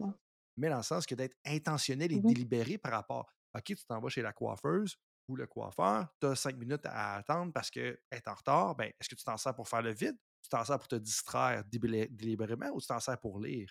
Puis ça, je pense que autant au niveau de se préparer en tant que top performer, donc l'aspect plus qui vient de préparateur mental, sage de l'exemple que tu donnes, et 2 en attente, mais 3 aussi avec un groupe, où est-ce qu'il faut utiliser ça. Mais en même temps, là, ça me renvoie un peu à, à Mmh mh. ton sport, Phil Jackson, qui des fois, était reconnu pour caler des temps d'arrêt. Je le dis en, temps, en on va le dire comme ben ça pour un, pla- un petit, un petit placement de produit, pour justement faire overcoacher l'autre coach. Mais est-ce que des fois, justement, on n'est pas dans un moment de silence, puis on devrait garder et Mmh mh. conserver ce moment de silence-là parce que ça permet à tout le monde de devenir un peu plus zen et de ne pas être surchargé? Parce que c'est là un peu mon enjeu au niveau du leadership, slash le- mh. sur la sideline, slash en plein milieu d'action. Des fois, la meilleure affaire, c'est de ne pas parler puis de ne pas surcharger les gens en avant de nous. 100 Je pense qu'il faut savoir le contexte dans lequel que tu te trouves. Tu sais, mettons au niveau, heu, l'exemple que je vous ai donné, c'était vraiment, il y a une tâche à faire, la il y a des inquiétudes. Est-ce que tout le monde est correct? Est-ce que tout le monde comprend qu'est-ce qu'il faut faire? Les moments de silence, il faut connaître ton équipe, 100% Des fois, il y a un truc comme tu disais, comme overcoaching, des fois, c'est quelque chose qui arrive. Il faut que tu apprennes ton équipe. Moi, je personnellement, dans un contexte militaire, quand il y a une tâche, de ce qu'on a appris, il utilisait beaucoup les moments pour réitérer les instructions. Parce que Mmh. justement, à cause de l'aspect, on est sur le terrain, puis il y a une bombe, il faut qu'on sache quoi faire. Ouais. Fait que les, les les conséquences sont beaucoup sont très différentes comparément au niveau du sportif. Au niveau sportif, ça dépend du contexte, ça dépend du, heu, de l'équipe que tu as, ça dépend c'est quelque chose qui qu'on peut demander en tant que leader aussi. De s'adapter à son équipe puis de dire mettons là, tu as une équipe avant puis tu es dans ça, mettons je pense au basket là, tu fais ton échauffement, tu reviens, tu attends que le coach. Est-ce que vous préférez qu'on réitère les objectifs ou qu'on ait un moment de silence? Un peu des 2, d'apprendre à naviguer ça un peu, c'est important aussi là. Intéressant, vois-tu? 1, tu donnes de l'autonomie mh. à tes athlètes, puis 2, ç ça me fait réaliser à quel point je pense qu'on sous-valorise le fait de réitérer les objectifs. Fait que, si tu rentres sur le terrain, tu as un temps d'arrêt justement dans une partie de basketball, parmi les 8 temps Mmh d'arrêt que vous mh. avez en fin de 4e quart, je je je je rigole. Mais, d'arriver puis de prendre la peine de dire: «OK, voici le inbound Mmh. play qu'on a prévu. Voici telle, telle affaire. OK, c'est quoi ta responsabilité là-dessus? C'est quoi ta responsabilité?» même si c'est juste c'est machinal au point que les gens le savent, ça peut valoir la peine, puis ça Mmh peut faire la différence. On n'a pas besoin nécessairement de motiver les gens quand on va rentrer dans une pause comme ça ou Mmh. dans un moment de silence. Des fois, de juste réviser l'objectif, réviser l'intention, on canalise l'attention c'est gens. exactement ça. Puis surtout d'un niveau, mettons, dans à travers, encore une fois, un de nos 8 temps d'arrêt en fin de match, souvent, le niveau de stress il est élevé. Tu sais? Puis tu as un niveau Ouais. d'activation, hein.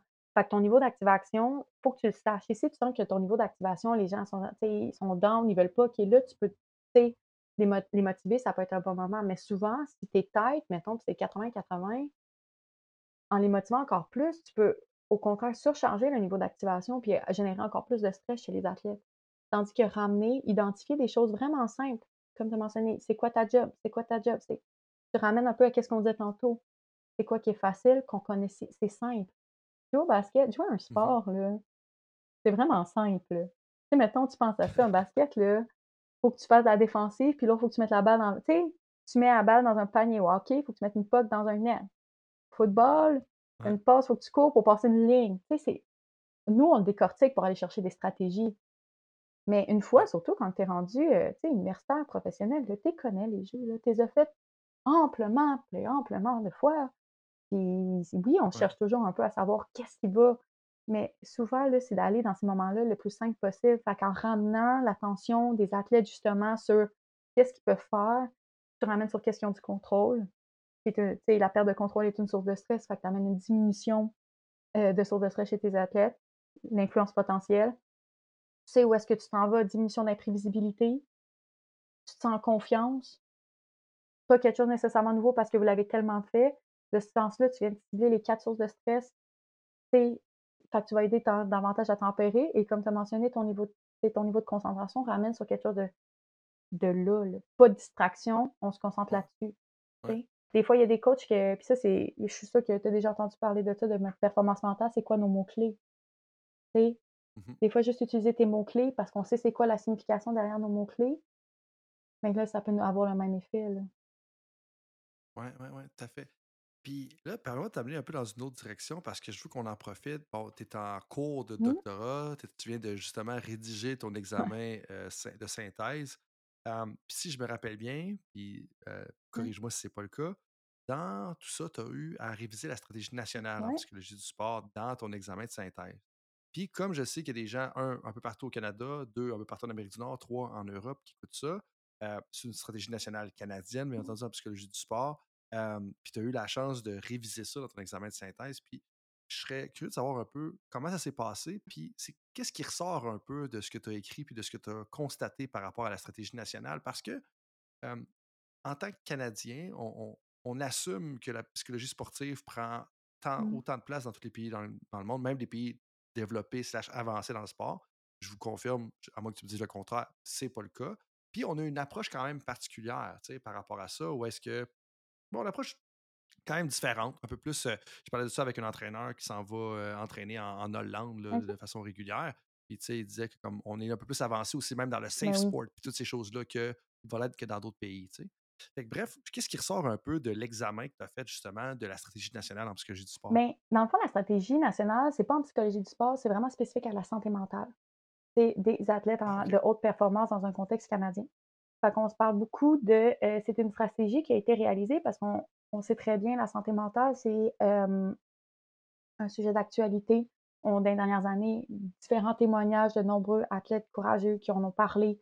On l'a vu avec la COVID, c'est les bouleversements de la COVID. Les données empiriques nous montrent que oui, le sport, c'est bien, c'est l'activité physique, c'est bien, mais on peut quand même développer des symptômes de troubles de santé mentale, puis qui, peut-être, il nous manque de direction. Sais, comment qu'on peut mieux les soutenir? On a des données, on sait que ça arrive, mais on n'avait comme pas de de documents pour nous donner une direction claire et éclairée. Claire et éclairée, c'est pas pire, hein, mais claire et développée, pas pire, sur où est-ce qu'on peut faire à travers les organisations. Fait que qu'est-ce que j'ai j'aime beaucoup de cette, heu, de cette stratégie-là, c'est que c'est un groupe d'experts, chercheurs sur le terrain, psychologues, consultants en performance consultants en performance mentale, conseillers et tout, qui se sont mis ensemble pour développer un une stratégie avec des priorités, des recommandations pour dire un peu qu'est-ce qu'on peut faire pour mieux soutenir la santé mentale en ayant comme dans le but de dire, bref, que les athlètes qui ont une meilleure santé mentale, ils ont plus de chances de performer de façon constante. de rester plus longtemps dans leur sport, et de rester impliqués dans leur sport après leur retraite. Puis l'objectif de ça, c'est d'outiller non seulement les athlètes, mais aussi les entraîneurs, puis les dirigeants sportifs pour créer en fait un environnement sur l'athlète leur permettant d'atteindre ça. Fait une liste de recommandations qui est très, très élaborée. Puis ça peut être un point fort ou on peut voir une limitation de cette, de cette stratégie-là parce qu'ils ont vraiment pris vraiment le contexte canadien. Fait qu'ils élaborent très bien, ils démontrent très bien c'est où que les consultants, par exemple, en performance mentale peuvent agir, les conseillers, les psychologues, les psychiatres, les médecins, à quel niveau. C'est très bien illustré. Mais c'est les six priorités, je pense, un document avec. Euh, je pense que juste, juste le sans référence et annexe et tout, je pense que c'est quand même 20 pages de recommandations, de propositions, etc. Fait ça demande aux organisations, ne peux pas tout faire. C'est très bien dit dans le document. C'est mmh. comme voici, ça c'est comme le monde idéal, mais où est-ce qu'il faut identifier vos priorités en tant qu'organisation. Puis une fois, mettons, si ta priorité, c'est d'augmenter, euh, diminuer le stigma par rapport à la santé mentale, bien voici nos recommandations, comment tu peux y arriver. Fait que c'est pas, mmh. c'est pas une liste de choses. En premier, on fait ça, deuxième, tu fais ça, troisième, tu fais ça. Ce serait beaucoup de. Ça serait trop simple, en fait, parce que c'est un, un, thème qui est beaucoup plus, beaucoup plus large que ça. Donc, c'est un gros document que j'encourage les gens à lire si jamais pour développer un environnement qui est sain et propice à la santé mentale des athlètes, mais de prendre le temps d'identifier les priorités les, que vous voulez mettre dans, dans votre organisation sportive ou dans votre, euh, dans votre équipe sportive. Parce que des fois, ça fait peur, moi, je pense. Si tu lis tout ça, tu es comme, oh mon Dieu, il faut tout que je fasse ça. C'est pas ça qu'il dit. Identifier qu'est-ce que vous voulez faire, les, quelles priorités vous voulez cibler en premier. Lisez la priorité, ça va vous donner des recommandations qui sont empiriquement soutenues à travers des études qui sont de l'heure, très bien faites. C'est un travail scientifique vraiment rigoureux, de 100% mais de prendre le temps d'identifier la priorité qui vous concerne le plus pour justement faciliter un environnement sain et évidemment sécuritaire pour les athlètes. C'est un thème récurrent, je pense, de plusieurs praticiens, autant coach, conseiller, peu importe, face à la recherche en ce moment, c'est que la recherche, des fois, euh, même si c'est empirique, là, tout mmh. ça, ce que tu viens de dire, c'est que ça va juste ajouter, puis ajouter, puis ajouter des tâches à ton assiette, puis dans ce que tu as déjà à faire, puis ça devient un peu lourd, puis ça fait peur, justement, de ce côté-là. puis, dans le fond, une chose qui m'intrigue aussi par rapport à ça, c'est selon ce que tu connais, comme est-ce qu'il y a des angles morts, à ton avis, sur cette stratégie? je pense personnellement, mais c'est sûr qu'il est, probablement, il est spécifique au contexte canadien. Fait que, mettons, pour les gens qui nous écoutent dans d'autres, euh, ben, qui écoutent le podcast dans d'autres pays, c'est à prendre en considération. Là. Ça ne veut pas dire qu'il y a les mêmes, euh, les mêmes conseillers, etc., qui est disponible. Deuxièmement, c'est que c'est vraiment ciblé pour une population qui est olympique-paralympique. Fait qu'encore, c'est, encore une fois, c'est des athlètes aussi qui ont accès à beaucoup plus de ressources au niveau santé mentale. Euh, par rapport, mettons, aux athlètes, en mettons, on va parler au Québec, là, en développement ou espoir. Donc, ça ne prend pas nécessairement non plus la considération de l'école, par exemple. C'est la balance. On sait que pour les étudiants athlètes, par exemple, l'école, le facteur de stress, évidemment, gestion école, sport est demandant. C'est pas quelque chose qui est nécessairement mentionné dans la stratégie. Euh, ça ne prend pas en considération euh, si on parle des athlètes en développement qui doivent certains doivent déménager ou aller en pension. Si on parle de juniors majeurs aussi, par exemple, qui s'en vont en pension, tu es encore une fois un nouvel environnement. cet aspect encore de développement identitaire n'est pas nécessairement inclus dans la stratégie, mais en même temps, ce n'était pas l'objectif. L'objectif était vraiment de mmh. cibler paralympique, olympique. Est-ce que c'est une limitation selon l'objectif? Probablement pas, mais je pense que c'est quelque chose qui est important à souligner pour, parce que pour les, les entraîneurs, dirigeants, athlètes, qui, est une très grande majorité, en fait, qui ne se trouve pas nécessairement au niveau olympique, paralympique, à prendre en considération, mais c'est il y, a des il y a des recommandations qui sont aussi applicables, comme par exemple éduquer les entraîneurs par rapport à la santé mentale. Je pense que ça, peu importe que tu sois olympique ou que tu es en, train du U12, c'est une formation qui doit être disponible pour être capable de reconnaître, mieux soutenir ses athlètes. Je sais que les entraîneurs, il y en, il y en a peut-être qui m'ont écouté et disent Ouais, j'en ai déjà beaucoup à faire. Je comprends. Je comprends comprends. entraîneur, il y en a tellement à faire, puis je, le comprends. Mais c'est juste que de ne pas le savoir, ça crée une insécurité. on ne sait pas comment approcher quand ça arrive, tandis qu'avoir les connaissances, ça donne un mmh sentiment de confiance. C'est comme, ben, si arrive, je sais comment l'aborder. Merci, bonsoir. Mais ce n'est pas, une, pas une formation qui est. Je mets un exemple, mais ce n'est pas une formation qui est disponible à tous encore. Mais c'est là que c'est intéressant quand même ta perspective parce que je sais que tu as joué, tu as coaché, tu as été dans un contexte militaire, tu tu fais de la recherche aussi. Fait que quand tu mets tout ça ensemble, c'est quand même une triangulation de différentes lunettes que tu mets ensemble qui amène à quelque chose d'intéressant. Euh, là-dessus, ça fait déjà un petit bout qu'on se parle. Ça a passé Ouais. drôlement rapidement. Et là, ça, ça m'amène aux questions éclairs, même si la moitié des questions que j'ai préparées, j'ai pas eu le temps de les poser encore. Euh, ça sera pour une, une deuxième ronde potentiellement. Euh, puis dans les questions éclairs, ben, ça permet un peu déjà de, de s'aiguiller puis apprendre un peu à connaître justement là, euh, la personne euh, qui ont écouté pendant la- Mmh. les dernières minutes. Ma première question, ça serait quel livre est-ce que tu as lu puis que tu recommanderais le plus en ce moment aux gens? Pour vrai, hem, je ça va sûrement pas être une surprise, là, mais le livre, Legacy des All Blacks, je sais pas si tu l'as déjà lu, là, mais Mhm, mhm. moi, je trouve ben, écoute, c'est sûr qu'il faut mettre en contexte que je suis une fille de sport d'équipe. J'adore tout ce qui est culture, leadership, on en a parlé un peu, West Point. Les All Blacks, évidemment, c'est une équipe de, de rugby en Nouvelle-Zélande qui est une c'est pas l'équipe là qui a le taux de réussite le plus élevé, mais la culture, les valeurs derrière cette équipe, c'est c'est vraiment, heu, c'est vraiment profond. Puis le livre Legacy, heu, en parle de façon très élaborée, très bien écrit. Heu, c'est aussi c'est un peu aussi un tu lis ça, puis moi c'est que tu fais de l'introspection. Fait que c'est ça que j'aime aussi. Puis c'est quelque chose que qui peut être applicable Hmm. aussi dans différentes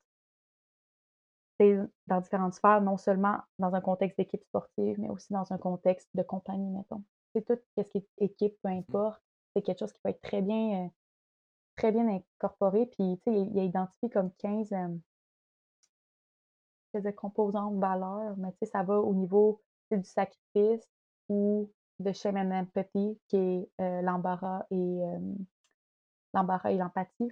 Ça touche vraiment des, des beaux des beaux sujets de conversation. Donc, je le recommande vraiment beaucoup. Puis pour les coachs, heu, le film heu, le livre de Phil Phil Jackson, là, tu en as parlé tantôt, Eleven Rings, là, ah ça, c'est un incontournable. Ça se lit, là. Phil Jackson, c'est Ah, un incontournable. Comment est-ce qu'il était avant-gardiste avant son temps? Puis au-delà de ce qu'on entend parler dans la The Last ouais, ouais. Dance, là, comme c'est un incontournable, tu sais. Juste l'idée de prendre un temps d'arrêt pour forcer ton autre, l'autre coach en face de toi à overcoacher. C'est comme, c'est quand, tu sais, quand t'es rendu au deuxième niveau de pensée, là, ça, c'est Puis la façon dont c'est écrit, là, ça se lit toute seule, vraiment toute seule. Fait que ça serait mes Mhm. 2 heu, 2 recommandations, certainement. Que Super. Bon, on va mettre ça en note dans les descriptions, dans la description de l'épisode. Euh, dernière question, avant le mot de la fin. Si tu peux mettre une citation sur un Jumbotron, on va dire, dans un aréna de basketball, dans ton cas, euh, ça serait quoi la citation et qu'est-ce que tu aimerais que les gens comprennent de cette Il y en avait il y en a beaucoup, là. Je pense que les citations, tantôt on parlait, sais, la manière que tu penses, ça influence comment tu te sens, comment tu te comportes. Fait Ouais. mais je pense que moi, il y en a une que j'aime grandement, c'est, heu, de JJ Redick.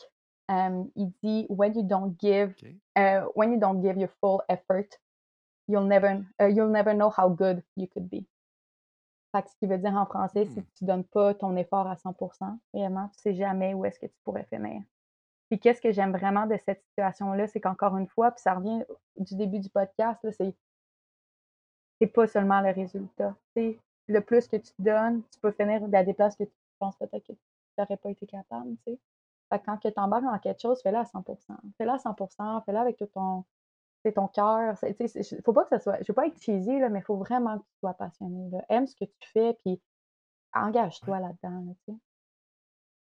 Puis des fois, tu t'excuses d'être cheesy, mais, mais, mais ça revient, je trouve, à la gestion de l'attention que tu Mmh. parlais tout à l'heure, à cette citation-là, à, à plein de petites affaires qu'on a parlé à gauche et à droite, c'est que des fois, on aime ça glorifier les petits détails, mais des fois, les choses simples, qui sont des Mmh. vérités juste simples, d'avoir une vision claire, de dire, euh, genre, tu parlais des visions puis des attentes tout à l'heure, ce qu'on vient tout juste de parler là, ben, de juste faire ça, en bout de ligne, si tu gères l'attention, tu as une vision claire, ben, c'est déjà tu pars déjà en avance sur bien des programmes sportifs, puis tu fais bien les choses. Puis des fois, c'est qu'on glorifie, puis on, on glorifie les petites choses, mais on oublie les bons vieux principes de base qui sont cruciaux dans un succès Ben, je suis sportif. vraiment je suis vraiment, vraiment d'accord avec ça. Puis je pense que c'est le puis je pense qu'on est un peu, sais, avec les réseaux sociaux et tout, là, on glorifie, puis, on est dans cette ère-là, maintenant, puis c'est c'est correct, pas correct, je c'est un autre débat, là, mais la raison, c'est les pourquoi que tu le fais. Puis si ce pourquoi-là Mm. t'interpelle, c'est de la motivation intrinsèque, là. si ces pourquoi-là t'interpellent, que tu aimes ça, que tu aimes ton entourage, que tu aimes tes coachs, que tu trouves que ton coach se soucie de ta santé mentale, que tu es dans une organisation qui te soutient, puis que tu crois où est-ce que tu veux t'en aller parce que vous avez des coéquipiers et coéquipières qui sont investis vers le but commun, c'est beaucoup plus facile à faire, à, à dire qu'à faire, mais c'est des éléments clés vers une réussite. La réalité, c'est que tu peux avoir, tu peux performer même si tu une santé n'as pas une bonne santé mentale, que tu es dans une, équipe qui n'a pas une très bonne culture. On l'a déjà vu dans le passé. c'est pas un, c'est pas une cause à effet. Il y a des athlètes qui ont vraiment performé dans le passé et qui ont, vécu de l'abus. On l'a très bien vu avec euh, la UNASOR, par exemple. Mais le, c'est où, est-ce qu'il faut revenir? C'est est-ce que ça vaut la peine? Puis il n'y a personne, je sais mmh pas, qui veut vivre de l'abus pour performer. Ça fait pas de sens. Ben, c'est ça. Puis c'est la durabilité aussi. Est-ce que c'est soutenable? Fait que tout ça, bien entendu, pas à l'échelle de la UNASOR, ben à l'échelle beaucoup moins, on parle de plus de violence verbale et des choses comme ça. Lara, merci, beaucoup de ton temps. Merci beaucoup de ton insight interrelié à travers tous les domaines du coaching et du sport. avant qu'on termine, je te laisse peut-être le mot de la fin. Oui, certainement. je pense que quelque chose que j'ai vraiment appris à travers mes études, je continue, c'est que je veux, je pense que c'est pour ça que je suis dans le bon domaine, c'est que puis je l'avais dit, j'aime apprendre, j'aime continuer à apprendre. Puis l'autre fois, je pensais à ça, puis j'étais comme ça, ça peut tellement être applicable en tant qu'athlète aussi. mettons, tu mmh continues en tant qu'athlète, oui, tu arrives, mettons, tu as été recruté en Dion 1 ou dans une université ou tu t'en vas dans un draft, vraiment cool, mais c'est pas, il n'y a pas un end point. Tu comprends? Il n'y a pas, c'est de mmh continuer à croire ça, puis qu'est-ce que j'avais trouvé, puis j'ai peut-être finir sur cette note-là, puis sais, quand j'étais à West Point, on avait comme collecté des données par rapport à des athlètes qui avaient justement fait un programme de performance en, psycho, euh, en consultation en performance mentale. Puis qu'est-ce qu'ils avaient appris? À la fin, il dit C'était quoi, mettons, ton takeaway? C'est quoi que vous retenez? Puis elle dit ben maintenant, elle dit Je veux juste être meilleure. Pas être meilleure au niveau des résultats, mais si je suis une meilleure personne, ça veut dire que je suis un meilleur frère, je suis une meilleure soeur, je suis un meilleur partner, je suis un meilleur leader, je suis un meilleur cadet, puis en étant meilleur, je peux influencer les gens autour de moi de façon positive et les aider à devenir meilleurs.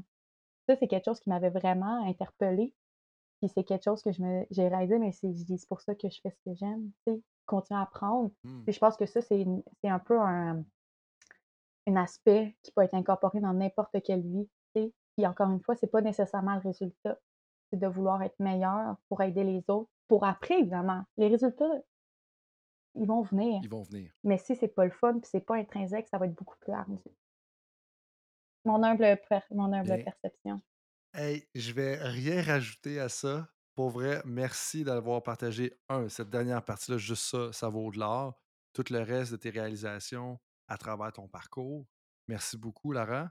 Et puis, on va, si vous voulez rejoindre Lara, discuter avec elle, euh, tenir une conférence en psychologie sportive, bien, vous pouvez l'inviter. On va mettre ses coordonnées dans, le, la description de l'épisode. Et là-dessus, tout le monde, je vous dis merci d'avoir été là et je vous dis à la prochaine pour un autre épisode de Temps d'arrêt.